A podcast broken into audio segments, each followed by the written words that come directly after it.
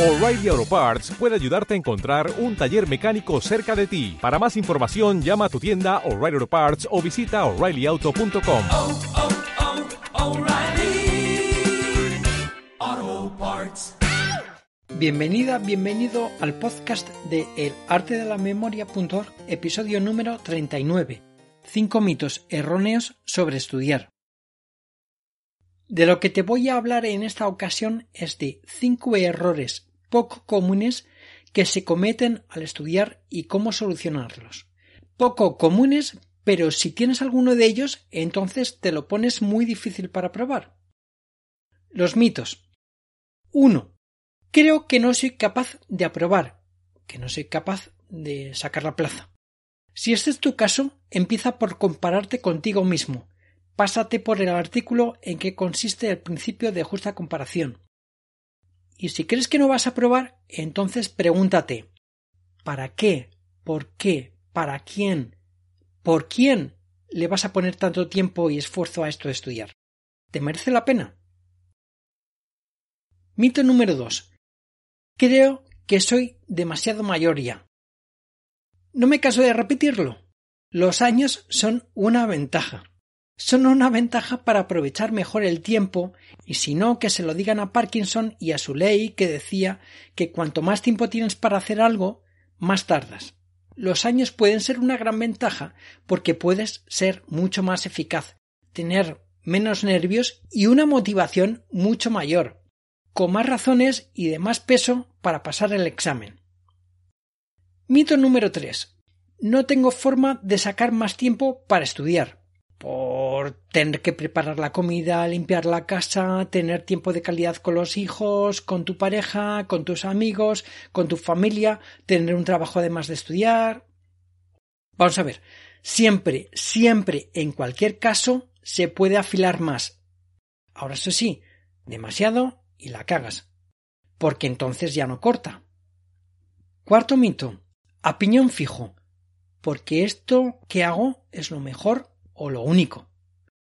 Estudiando siempre al mismo ritmo y haciendo las mismas cosas desde el principio hasta el final, creyendo que lo sabes todo sobre cómo hacer las cosas, creyendo que lo que haces es lo mejor y que lo que haces no puede mejorarse, o simplemente pensando que es que no hay otra forma, aquí tienes dos opciones.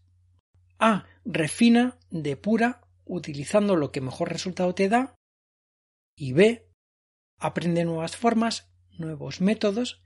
Siempre van a haber formas de mejorar. Que te resulten interesantes o no, eso es otra historia. Quinto mito. Aprobar no va a costarme nada. Si acaso a lo mejor, solo tiempo, dinero y esfuerzo. Pero, si no tienes cuidado, a lo peor te cuesta ciertas amistades y relaciones, Atención, porque si das por sentado que los demás van a estar ahí después del examen sin haberlos cuidado mientras tanto, puede que te equivoques. Si a la planta no le llega agua, primero no crece y, si sigue sin regarse, al final se acaba muriendo. Solución.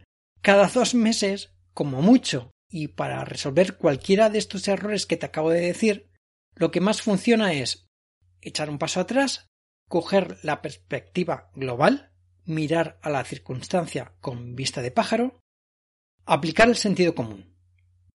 Pregúntale a familiares, a tu pareja si tienes y si no, a amigos. Y la pregunta es ¿Te afecta a ti esto de que yo estudie? Si la respuesta es que sí, entonces les preguntas cómo y en qué medida. Y luego, si quieres, me envías un email o lo pones en los foros o simplemente te pones en la piel de la otra persona y lo razonas. Si la respuesta es que no, entonces buena señal.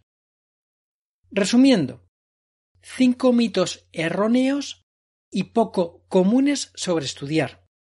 1. No ser capaz. 2. Demasiado mayor ya. 3. No hay forma de sacar más tiempo para estudiar. 4. A piñón fijo hasta el final. Y 5 que no hay costes personales en juego, hagas lo que hagas. Cada dos meses primero preguntas y luego evalúas.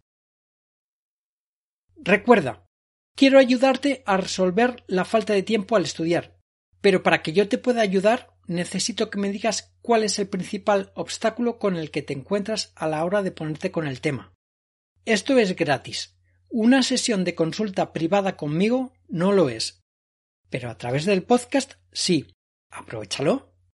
Pues eso, escríbeme a luis arroba el arte de la memoria.org, encuéntrame en Telegram en arroba luiseam o deja tu comentario en los foros cuál es tu mayor obstáculo al estudiar.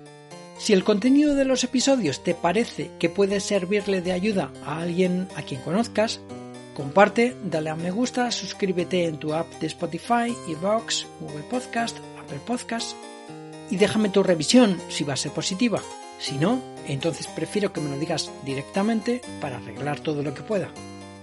Y si además o en lugar de todo esto quieres suscribirte a mi newsletter en la que comparto muchas más cosas y todo relacionado con resolver la falta de tiempo al estudiar, entonces ve a elartedelamemoria.org barra YP elartedelamemoria.org barra yo puedo.